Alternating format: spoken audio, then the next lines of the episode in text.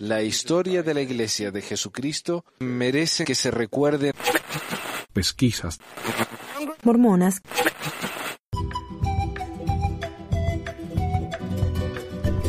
Hola, bienvenidos a otra edición de Pesquisas Mormonas. Les habla Manuel. El programa de hoy es un artículo que salió hace un tiempo acerca de cómo los mormones hacen dinero. Y esto fue cuando se abrió el City Creek, creo que hace unos 4 años. Creo que en el 2012, por ahí, 4 o 5 años. Y recién hasta ahora lo he podido... Eh, alguien me lo tradujo, le agradezco muchísimo. Y el amigo Mr. Mutza, eh, si están en ahí en el canal de YouTube lo habrán leído. Él participó mucho ahí. Eh, él me grabó el audio, hizo un excelente trabajo, así que muchísimas gracias al, al, amigo que me tradujo el programa, que prefirió que no lo mencione, y a Mr. Musa. Espero que lo disfruten y adelante nomás. ¿Cómo los mormones hacen dinero?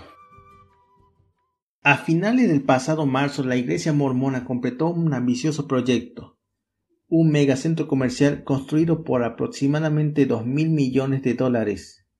El City Creek Center, que se encuentra situado justo enfrente del icónico templo neogótico de la ciudad de Salt Lake. El centro comercial incluye un techo de vidrio replegable, 5.000 lugares de estacionamiento subterráneo y casi 100 tiendas y restaurantes, desde Tiffany's hasta Forever 21.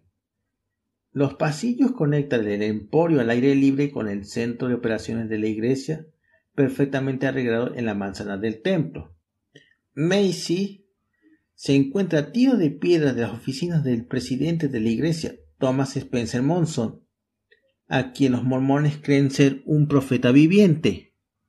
En la mañana de su gran inauguración, miles de compradores abarrotaron el centro de Salt Lake, ansiosos para abrirse paso a empujones hacia la tienda.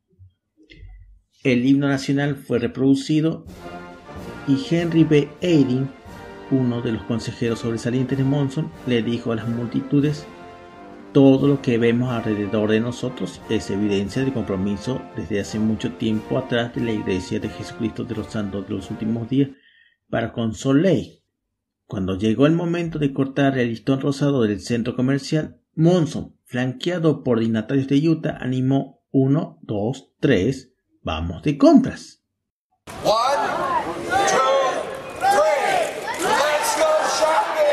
Observar a un líder religioso celebrar un centro comercial puede parecer surrealista, pero el City Creek refleja el espíritu de empresa que anima el mormonismo moderno.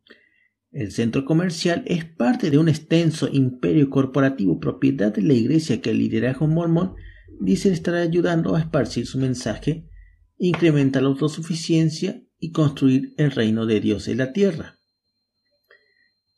La Iglesia de Jesucristo de los Santos de los Últimos Días se ocupa de las necesidades totales de sus miembros, dice Kate B. McCulley, quien por 37 años ha trabajado dentro del liderazgo mormón y ahora lidera una compañía propiedad de la Iglesia, el DMC, una organización coordinadora para muchos de los negocios lucrativos de la Iglesia. Buscamos no solo lo espiritual, sino también lo temporal y creemos que una persona que está empobrecida temporalmente no puede florecer espiritualmente. McCallin explica que el City Creek existe para combatir el deterioro urbano y no llenar las arcas de la iglesia. ¿Habrá alguna ganancia? Él pregunta retóricamente. Sí, pero tan modesta que usted nunca habría realizado tan inversión. La ganancia verdadera viene de que las personas vayan al centro y la revitalización de los negocios. Haciendo una pausa brevemente, él agrega con deliberación, es para fomentar la meta de la Iglesia para hacer, si usted lo quiere, de los malos hombres de bien y de los buenos mejores hombres. Perdón que me meta en la grabación aquí de Musa, pero esta parte es tan absurda. Primero que nada, dice él, buscamos no solo espiritual, sino también lo temporal. Creemos que una persona que está empobrecida temporalmente no puede florecer espiritualmente. O sea que está diciendo él que una persona pobre no puede ser espiritual. Esto es lo que se llama el Evangelio de la prosperidad. Mientras más tenemos, más bendecidos somos. Y mientras más le damos a la iglesia, más vamos a recibir de manera temporal. Y por eso nos dicen de los diezmos, ¿no? Den sus diezmos y nunca les va a faltar. Den sus diezmos y se le abrirán las ventanas de los cielos. Y después dice él, es para fomentar la meta de la iglesia de hacer, si usted lo quiere, de los hombres de, eh, malos hombres de bien y de los hombres buenos mejores hombres. ¿Un molde de la iglesia va a hacer que los miembros de la iglesia sean mejores personas? ¿De qué está hablando este hombre? Quizás no sea sorprendente que el mormonismo, una religión indígena americana, también adoptara la fe secular del país en el dinero, lo que es de destacar es que tan variados son los intereses de negocios de la Iglesia y que tampoco es conocido acerca de sus intereses financieros, aunque un ex obispo mormón esté por recibir la designación presidencial del Partido Republicano. Y a pesar de la reciente campaña de relaciones públicas enfocadas en combatir la percepción de que es secreta, la Iglesia Sud permanece en silencio acerca de sus activos ofrece muy poca transparencia financiera incluso a sus miembros, a quienes se les requiere diezmar una décima parte de sus ingresos para lograr entrar a los templos mormones y por lo tanto obtener la exaltación y vida eterna. La Iglesia mormona es difícilmente la única institución religiosa que no sea transparente acerca de su riqueza. La Iglesia católica ha sido igualmente poco clara a lo largo de la historia. Por otra parte, dice el historiador D. Michael Green, quien está trabajando en un libro acerca de las finanzas y negocios de la Iglesia Sud, la Iglesia mormona es muy diferente a cualquier otra iglesia. La cristiandad tradicional y el judaísmo hacen una distinción clara entre lo que es espiritual y lo que es temporal, mientras que la teología mormona específicamente niega que haya tal distinción. Para los santos de los últimos días, el inaugurar megacentros comerciales, operar un conglomerado de seguros y medios de comunicación de miles de millones de dólares y operar un parque temático polinesio es todo parte de hacer la obra del Señor. Quinn dice, en la cosmovisión mormona es tan espiritual dar una limosna para pobres como la vieja frase va en el sentido bíblico como lo es hacer un millón de dólares. Los mormones son solo el 1.4% de la población de los Estados Unidos, pero los activos de la iglesia son vastos. Primero, entre sus empresas lucrativas se encuentra DNC, que cosecha un rendimiento anual estimado de 1.2 mil millones de dólares en seis sucursales, según la información comercial y análisis de la firma Hoover Company Records. Esas sucursales operan un periódico, 11 estaciones de radio, una televisora, una empresa de distribución y publicación, una empresa de medios de comunicación digital, un negocio de hotelería y un negocio de seguros con activos que valen 3.3 mil millones de dólares. Ag Reserves, otra compañía organizadora lucrativa mormona, conjuntamente con otros afiliados agrícolas que operan bajo el mando de la Iglesia, aparentemente posee alrededor de un millón de acres en la parte continental de los Estados Unidos, en el cual la iglesia tiene granjas, reservas de cacería, huertos y rancho. Estos incluyen los 290.000 acres de Desert Ranch OP en Florida de mil millones de dólares, lo cual además de conservar a 44.000 vacas y 1.300 toros, también tiene operaciones de cítricos, césped y madera fuera de los Estados Unidos. Acre Service opera en Gran Bretaña, Canadá, Australia, México, Argentina y Brasil. Su propiedad australiana, valorada en 61 millones de dólares en el año 97, tiene unas ventas anuales estimadas de 276 millones de dólares, de acuerdo con Dan y Bradstreet. La iglesia también opera varios brazos de bienes raíces lucrativas que poseen Desarrollan y manejan centros comerciales, estacionamientos, oficinas, parques, edificios residenciales y más. Hawaii Reserves OP, por ejemplo, posee o maneja más de 7.000 acres en Oahu, donde mantiene edificios comerciales y residenciales, parques, infraestructuras de agua y alcantarillado y dos cementerios. Utah Property Management Associates, un brazo de bienes raíces de la iglesia, maneja porciones del City Free Center. One, two,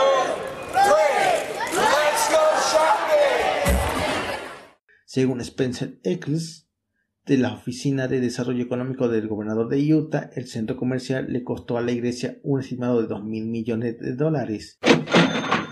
Es solo una parte de la renovación del centro de Salt de 5 mil millones de dólares financiadas por la iglesia, de acuerdo con el sitio de noticia KSL, propiedad de la iglesia. Ellos manejan su negocio como negocios. Para decirlo claro, dice Eccles. Además, la iglesia posee varias organizaciones sin fines de lucro, de las cuales una cierta cantidad parece ser lucrativa. Tomar, por ejemplo, el Centro Cultural Polinesio, también conocido como el PCC. The Polynesian Cultural Center is a 42 acre living museum dedicated to the preservation of Polynesian cultures. Un parque temático tropical de 42 acres en la costa norte de Oahu, el que cuenta con fiestas, paseos en canoa y excursiones por siete pueblos polinesios simulados. El boleto de adultos de admisión general cuesta 49,95 dólares el boleto VIP cuesta hasta 228,95 dólares. En 2010, el PCC tuvo activos netos con valor de 70 millones de dólares y obtuvo 23 millones de dólares solamente en ventas de boletos, así como también 36 millones de dólares en donaciones libres de impuestos. El presidente del PCC, entre tanto, recibió un sueldo de 296 mil dólares. En el nivel local, el PCC abierto en, el año 63 comenzó a pagar impuestos por propiedad comercial en el año 92 cuando la Corte de Apelaciones de Tierra e Impuestos de Hawái decretó que el parque temático no es para fines caritativos y es de hecho una empresa mercantil y con compromiso de negocio. No obstante, los destinos turísticos permanecen exentos de impuestos federales porque el PCC afirma ser un museo viviente y una caridad orientada en la educación que emplea a los estudiantes que trabajan en el centro para cubrir los gastos de la Universidad Brigham Young, Hawaii, que es operada por la iglesia. Existen grupos religiosos que poseen estaciones de radio, pero que no poseen ranchos y ganado. Existen grupos religiosos que poseen refugio, pero que no poseen compañías de seguro. Dice Ryan Crego, un profesor de sociología en la Universidad de Tampa y coautor del libro recientemente publicado ¿Podría votar por un mormón para presidente? Dado su variedad de intereses corporativos, probablemente haría más sentido referirse a ellos como activos financieros de la Iglesia de Jesucristo de los Santos de los Últimos Días Incorporation como una organización religiosa, la Iglesia Sur disfruta de varias ventajas tributarias. Como otras iglesias, a menudo está exenta de pagar impuestos en las propiedades inmobiliarias que da en arrendamiento, incluso para las entidades comerciales, dice el abogado tributario David Miller, quien no es mormón. La iglesia tampoco paga impuestos nativos y fondos donados. Mick Ronnie y otros más en Capital Bain la firma de capital privado que él ha cofundado en 1984 dio a la iglesia mormona millones en valor de activos estándar obtenidos a través de los negocios de Bain. Entre el año 97 al 2009, esto incluyeron acciones de 2 millones de dólares en Burger King y un millón de dólares en Domino Pizza. Bajo la ley de Estados Unidos, las iglesias legalmente pueden darle la vuelta y vender acciones donadas sin pagar impuestos sobre las ganancias de capital, una ventaja clara para el donante y el que lo recibe. La Iglesia también hace dinero a través de diversos instrumentos de inversión, incluyendo a una empresa fiduciaria y un fondo de inversión llamado Ensimpic Advisor, que emplea a gerentes que se especializan en acciones internacionales, administración de fondos, ingreso fijo, inversión cuantitativa y mercados emergentes, la información publicada en Ensign Peak es escasa. En 2006, una de los vicepresidentes del fondo, Lawrence R. Stay, le dijo al Desert News, operado por los mormones, cuando negociamos con valores, toda la negociación ocurre esencialmente con un apretón de manos. Existe mucha protección alrededor de eso pero miles de millones de dólares cambian de mano todos los días, basados solo en la ética de grupo, que las personas saben que pueden confiar el uno del otro. Según la ley de Estados Unidos, las religiones no tienen la obligación de abrir sus libros al público y la Iglesia oficialmente dejó de reportar sus finanzas a principios de los 60. En el 97, la investigación del Time usó comparaciones religiosas cruzadas y la información interna para estimar el valor total de la Iglesia en 30 mil millones de dólares. La revista también produjo una estimación de que la Iglesia anualmente recibe por concepto de diezmo 5 mil millones de dólares y que poseía menos 6 mil millones de dólares en bonos y acciones. La Iglesia mormona en el momento dijo que las estimaciones fueron sumamente exageradas pero una investigación reciente de Reuters, en cooperación con el profesor de sociología Cregon, estima que la Iglesia Sud vale probablemente hoy en día 40 mil millones de dólares y recibe hasta 8 mil millones de dólares en diezmo cada año. Quinn, un mormón fiel que pasó 12 años en la facultad en la Universidad Brigham Young de la Iglesia Sud en Provo, Utah, antes de ser excomulgado por apostasía relacionada con la investigación que él publicó de los mormones, ha estado recolectando información financiera por años. Varias fuentes informadas de alto rango de la iglesia le dijeron que las finanzas de la iglesia son tan compartimentadas que ni una sola persona, ni aun el presidente, sabe el total de sus activos. Mencioné al principio que este artículo tiene unos años. El libro de Quinn finalmente fue publicado este año, hace un par de meses, y de ese libro aprendemos que un estimado, una estimación más acertada sería más que 8 mil millones de dólares al año en diezmos. La iglesia recibe cerca de 33 mil millones. En realidad cerca de 34 mil millones. O sea, cuatro veces más de lo que dijo Cragen. Y la iglesia dice que Cragen estaba exagerada, así que se pueden imaginar cuál sería su opinión acerca de la estimación de Quinn si es que se les preguntara. Si alguien está en posición de saber los pormenores de los negocios sud, es Kate McCurley. Él ha pasado los últimos 17 años sirviendo como segundo consejero en el llamado obispado presidente de la iglesia, un equipo de tres hombres que solamente controlan las finanzas e iniciativas de negocios de la iglesia y ahora presiden sobre el DMC, a sus 70 años, McCurley es en su mayor parte calvo, con ojos azules acuosos detrás de sus lentes y marco. Él mide cerca de 5 pies y 5 pulgadas y viste con traje de fina calidad, una banda de oro en su dedo anular derecho, con una piedra roja del tamaño de un chiclet, que fue un regalo que sus padres le dieron décadas atrás por aprobar el noveno año. Después de la universidad, McCurley Trabajó por tres años como un analista inversor y financiero en Ford Motor. El subsiguiente trabajo para algunas compañías más pequeñas antes de ser llamado a realizar las funciones de director de las operaciones del Departamento de Servicios de Bienestar de la Iglesia y eventualmente al obispado.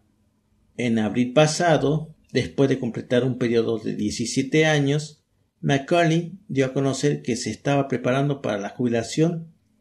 Fue una sorpresa cuando Monson, el oficial de más alta clasificación de la iglesia llamó a Macaulay a una reunión de junta directiva y le pidió que se convirtiera en el director de operaciones del DMC. Macaulay inmediatamente dijo que sí, mudándose a su nueva oficina día más tarde.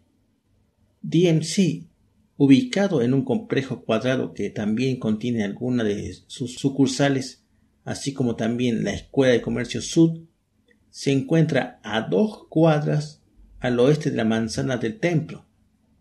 En la planta baja, un recepcionista recibe a las visitas desde atrás de una pared de plexiglas del tipo que requiere a las personas en lados opuestos hablar a través de un teléfono. El vidrio de seguridad se agregó en el 99 después de que una mujer enferma mental entró a los edificios y le disparó a los empleados matando a uno. La oficina de McCarley es el quinto piso con vista a un estacionamiento vacío, escasamente decorado. El cuarto es enteramente libre de desorden. Una Biblia y un libro de Mormón se encuentra al lado de una foto de McCallin sonriente y su esposa, Caroline. Sentado en una mesa de conferencia en mayo pasado, él me dijo No he tenido mucho tiempo para establecerme. McCallin dice que la iglesia mormona tiene dos o tres o cuatro entidades lucrativas bajo el obispado presidente y nombra al DMC, al Reserve y el Suburban Land Reserve. Él dice que el DMC tiene alrededor de 2.000 a 3.000 empleados. Él también confirma la estimación de Hoover de que el DMC tiene unos ingresos anuales de aproximadamente 1.2 mil millones de dólares, pero un portavoz de la iglesia más tarde escribe para decir que McCallin se retractó de su estimación diciendo que 1.2 mil millones de dólares es sumamente exagerado y él no ofreció una nueva cifra. Para comprender el lugar del DMC en la estructura financiera de la iglesia, es importante empezar en la parte superior, la Iglesia mormona es propiedad y es operada bajo lo que es llamado la corporación del presidente de la Iglesia de Jesucristo de los Santos de los Últimos Días. Esta entidad es una corporación constituida por una sola persona, lo cual es un oscuro cuerpo legal propiedad enteramente de una persona. En el caso de la Iglesia mormona, esa persona es Monson, el profeta. Thomas Spencer Monson. La presidencia mormona no es una posición elegida y mientras el presidente es considerado un profeta, es considerado un nombramiento directo de Dios. Cuando un presidente renuncia o muere, él es reemplazado por el miembro con más tiempo en el servicio de quórum de los doce apóstoles. Cada nuevo presidente escoge con cuidado a dos consejeros para ayudarle a guiar el equipo de tres hombres llamado la primera presidencia.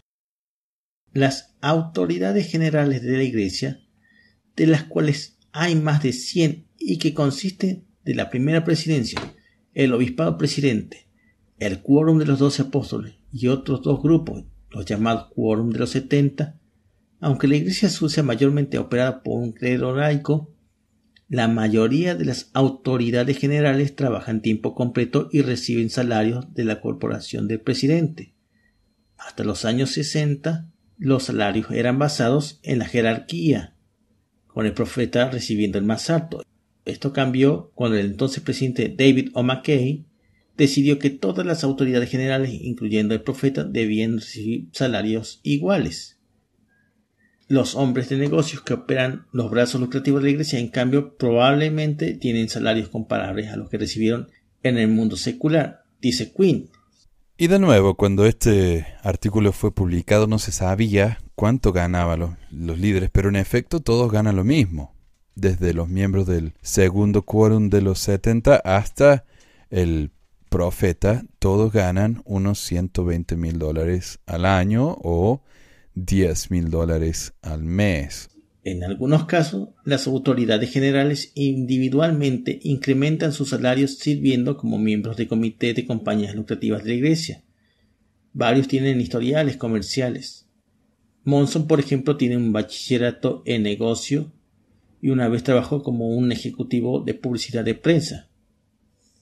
DMC es supervisado por 10 directores, los miembros de la primera presidencia, el obispado presidente, tres apóstoles mayores y McKelly. Ellos dan la dirección a la compañía en general o a las organizaciones coordinadoras, pero no le dan la supervisión directa a las empresas corporativas, dice McCulley. Esto es realizado a través de los respectivos comités y sus equipos ejecutivos. El proceso de toma de decisión del DMC es medianamente estándar. Tal como en cualquier corporación existen niveles de autoridad establecidos, explica McCallie. Puedo tomar decisiones a un cierto nivel, ya sea determinado por implicaciones financieras o implicaciones estratégicas o tácticas. Y una vez que este límite se cumple tal como es conocido, acudo a la junta directiva por más guía. En ese momento, las preguntas estratégicas son planteadas, preguntadas y puestas en gráfica. Así la Junta tiene una idea clara de cuáles son los pros y los contras. Aquellos más cercanos a los problemas harán recomendaciones y se discutirán. A menudo las recomendaciones serán aceptadas, no siempre. Ese fue el proceso, por ejemplo, cuando el DMC decidió el año pasado vender 17 de sus 28 estaciones de radio por 505 millones y enfocarse más en Internet. Además de tener la última palabra en las transacciones principales, la Iglesia posee todas las acciones del DMC. Y cada año la compañía de inversiones, como todos los negocios de la Iglesia, dona el 10% de, de su ingreso a un fondo de la Iglesia. En algunos casos, el dinero fluye en dirección opuesta, de la tesorería de la Iglesia a los negocios. de vez en cuando, si hay alguna necesidad particular, habría sumas de dinero disponibles, pero afortunadamente a través de los años eso no ha sido en caso muy a menudo, dice Macaulay. Si usted tiene un particular cambio de sentido en una empresa, usted necesita tener algún flujo de efectivo adicional para que usted sobrelleve el tiempo difícil. Le daré un ejemplo. Estamos pasando a través de uno ahora mismo. Se llama una recesión. McCullin se rehusó a dar detalles de que si la iglesia ha estado rescatando sucursales. Pedirle a tu profeta que financie un negocio tan valiente puede ser estresante. Sherry Dew, directora ejecutiva de la empresa Desert Book, sucursal del DMC, sacó del rojo al publicista y distribuidor hace 10 años. Ahora es lucrativo. No hay como nada peor en el planeta que regresar con tu dueño y decir, uh, no hicimos lo que dijimos que haríamos. Especialmente porque una de las cosas interesantes con las que lidiamos es que el dueño es también un líder credical que reverenciamos, dice ella. Esa es la parte más difícil acerca de una organización que es propiedad de la iglesia porque usted no quiere decepcionarlos y usted no quiere que ellos tengan que preocuparse por lo que usted está haciendo porque ellos tienen mejores cosas de qué pensar. Tanto Macaulay como Dew dicen que trabajar para la iglesia es más gratificante que trabajar en el mundo secular, cuando usted se mueve en un ambiente de trabajo que está conformado de salarios y títulos y beneficios a un ambiente de trabajo que está enfocado en hacer crecer a las personas y en fortalecer las vidas y el bienestar de los individuos usted tiene un propósito completamente diferente, dice McCurley. Dew, quien tiene una actitud amigable y no insensata de un entrenador de baloncesto de la escuela secundaria, admite que algunos días nos vuelven locos. Pero usted viene a trabajar aquí diciendo siento que estoy haciendo algo que realmente me importa. Esa es la diferencia y eso es enorme. Eso me lleva a los días cuando pienso, ¿usted sabe? Odio estas semanas de 70 horas. Aparte de las alegrías y presiones únicas de trabajar para un líder espiritual, los ejecutivos de la iglesia dicen que sus empresas no son tan inusuales. ¿Andamos en hábitos y nos pasamos rezando todo el tiempo? La respuesta es no. Operamos esto como negocios. Dice McCullin, allá tengo un set de escritura. ¿Ve esos libros negros por allá? ¿Consulta esas escrituras cada vez que tengo que tomar una decisión? La respuesta es no. Busco en ellas por guía y principios eternos sobre las cuales las decisiones sensatas, buenas son hechas. La respuesta es sí. La iglesia mormona en el valor espiritual del éxito financiero se remonta a la fundación en 1830, cuando el fundador de la religión, José Smith, anunciara a sus seguidores que Dios le había dicho lo siguiente. Verdaderamente digo que todas las cosas en mí son espirituales y en ningún momento yo te he dado una ley que fuera temporal en otras palabras, el historiador Quinn traduce ya sea el invertir en una tienda de comercialización o una tenería o un aserradero o un hotel o un banco, todo lo cual ocurrió bajo el liderazgo de José Smith de acuerdo con esa revelación de 1830, todo es espiritual. En sus épocas tempranas, el rigor empresarial de la Iglesia estaba alimentado por la necesidad de los mormones, quienes se enfrentaron con vecinos y autoridades gubernamentales debido a costumbres como la poligamia. A menudo tuvieron que valerse por sí mismos. El grupo también propuso metas financieras separatistas de erigir y mantener un sistema económico mejorado para sus miembros, de acuerdo con el historiador Leonard J. Arrington, quien señala que 88 de 112 revelaciones de Smith tienen que ver directo o indirectamente con asuntos económicos. Cuando los mormones llegaron a Utah en 1847 era un territorio árido, todavía bajo la jurisdicción mexicana.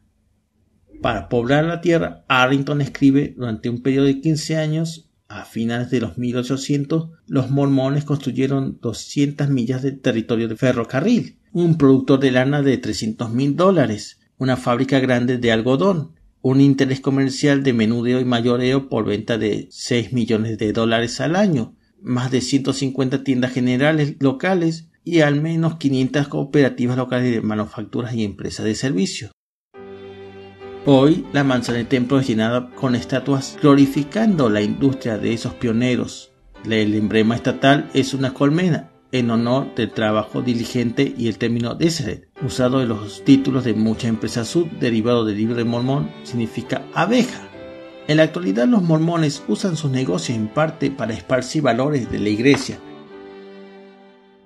Pienso que la razón por la cual tener negocios es comunicar e intentar e influir ya sea a través de un libro o a través de un blog o un sitio web o una televisora o estación de radio o periódico Cualquier cosa que sea, dice Diu, quien ha creado controversia en el pasado por su punto de vista oponiéndose al matrimonio homosexual, nosotros aquí en Desert Book pensamos que las familias son importantes y los niños son importantes, el matrimonio es importante y los valores son importantes. Si hay formas en que lo podemos comunicar, ya sea a través de la no ficción o la ficción, queremos hacerlo. Muchos mormones ven el éxito económico de la iglesia como señal de una buena mayordomía, pero al menos unos cuantos con quienes hablé dicen que se sienten incómodos acerca del costo del nuevo centro comercial mormón. La falta de transparencia por parte de la iglesia y sus finanzas centralizadas el dinero puede ser perfectamente administrado por lo que todos sabemos, dice Ron Manson, de 57 años, un abogado y mormón de toda la vida que alguna vez sirvió como obispo en la iglesia. Pero como sabemos, cuando vemos estos gastos para el City Creek, para las reservas de cacería, estas empresas mercantiles, en Saint Peak, no sabemos hacia dónde está yendo todo esto. Nos preguntamos, esto está viéndose cada vez más como una empresa y cada vez menos como una iglesia. Mika Nikolaisen, un fotógrafo de 29 años de edad y mormón devoto, dice que el City Creek impulsó su creciente preocupación acerca del imperio corporativo de la Iglesia. Él está preocupado de que la Iglesia da muy poco dinero a causas humanitarias, incluso aun cuando sus líderes les gusta jactarse de programas mormones de bienestar. Ellos gastaron más dinero en un centro comercial en tres años que lo que hicieron en 25 años de ayuda humanitaria. Dice Nicolaisen, estos mormones hablaron para el registro a pesar del miedo a repercusiones de las familias, amigos y autoridades de la Iglesia. Al preguntársele acerca del estimado de 1.3 mil millones de dólares de la Iglesia en esfuerzos humanitarios por el último cuarto de siglo, el portavoz de la Iglesia Sur, Michael Purdy, escribe en un correo electrónico aunque las donaciones monetarias de la Iglesia son significativas, mucho del valor de nuestro servicio no es monetario, sino de cientos de miles de horas de servicio y el talento por miembros de la Iglesia para ayudar a otros alrededor del mundo. Las legiones de misioneros y voluntarios de la Iglesia Sur no son solamente para esparcir mensaje mormón alrededor del mundo, sino también son vitales para los negocios de la Iglesia. De acuerdo con Macaulay, Tan solo DMC emplea a 1.400 personas que están ofreciendo voluntariamente su tiempo y servicio. Algunos son de medio tiempo y algunos son voluntarios.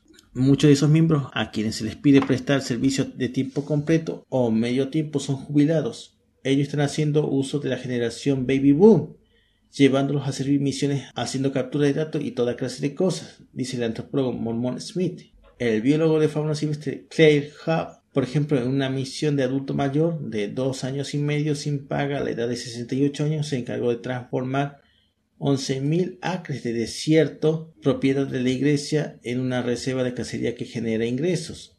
En ese momento, Huff admitió ante el Desert News que él estaba renuente de encargarse de tarea tan monumental al principio. Él le dijo al periódico esto ha sido difícil, pero lo estamos haciendo funcionar. No vemos a muchas personas ahí afuera, excepto durante la temporada de caza. Hoy Huff y su esposa recuerdan la misión sin paga como una experiencia maravillosa. Él dice que muchos voluntarios vinieron a ayudar y que disfrutaron de colaborar con otras seis parejas casadas de voluntarios que vinieron a ayudar y que disfrutaron el colaborar con otros matrimonios de adultos mayores que estaban trabajando en una propiedad cercana de la iglesia, labrando la tierra y construyendo casas. Para cuando él y su esposa fueron relevados por otra pareja de casados, la reserva privada de cacería estaba generando cien mil dólares anualmente. Al preguntársele si existe algún conflicto de intereses en tener a mormones devotos ofreciendo voluntariamente sus servicios para empresas lucrativas, Macaulay dice, oh, yo seguramente no, no en absoluto. Cuando usted ve lo que están estas compañías hacen, son para el propósito de elevar y fortalecer a las personas Si los individuos quieren venir a inscribirse y participar en ese proyecto y hacerlo voluntariamente y las empresas pagadas pueden proveer los recursos y experiencia para ayudarles, pienso que es un matrimonio maravilloso. Él también dice que ninguno de los voluntarios del IMC son misioneros adultos mayores.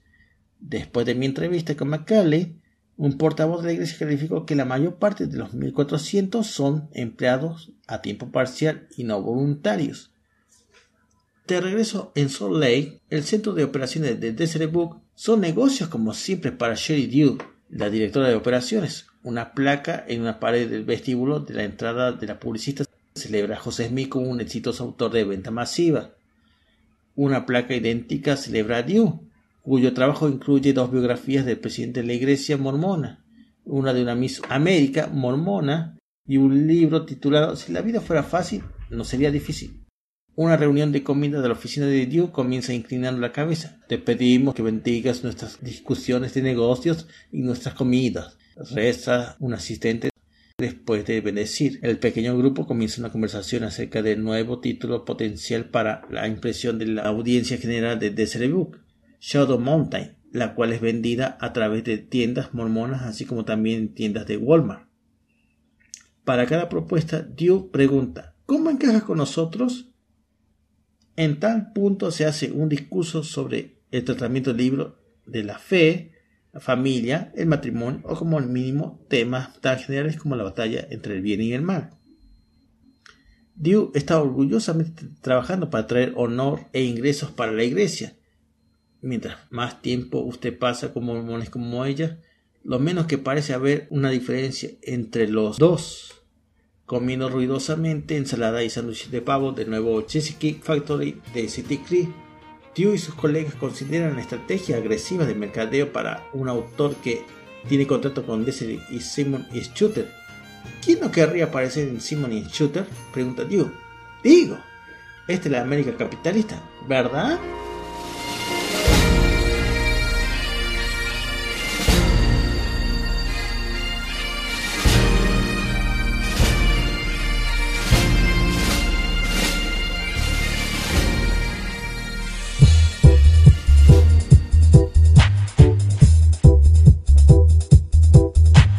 Gracias por escuchar esta edición de Pesquisas Mormonas. No se olvide de visitar nuestro website en pesquisasmormonas.com o pesmor.com y nuestro blog en pesquisasmormonas.org o pesmor.org.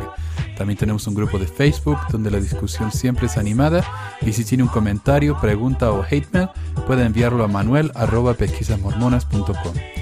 Y si por alguna razón ha abandonado la iglesia y ya no sabe qué hacer con todos esos miles de dólares extras, ahora que ya no paga el diezmo, le agradeceríamos si nos envía uno o dos dólares por medio de Patreon en patreon.com barra pesquisas mormonas o en paypal.me barra pesquisas mormonas para ayudarnos a cubrir los gastos de domain y hosting del podcast. Muchas gracias de nuevo y hasta la próxima semana. La música del comienzo del podcast es la canción de la primaria Historias del Libro de Mormón por Clive Rodney. La canción previa a esta es Lo el Profeta del ex de Acevedo y esta es la versión de la banda Roosters de la canción de la primaria Palomitas de Maíz. ¿Por qué ayudar a pesquisas mormonas? Para que mi papá pueda parar los websites del podcast y de los videos. Gracias. Pues quizás hormonas.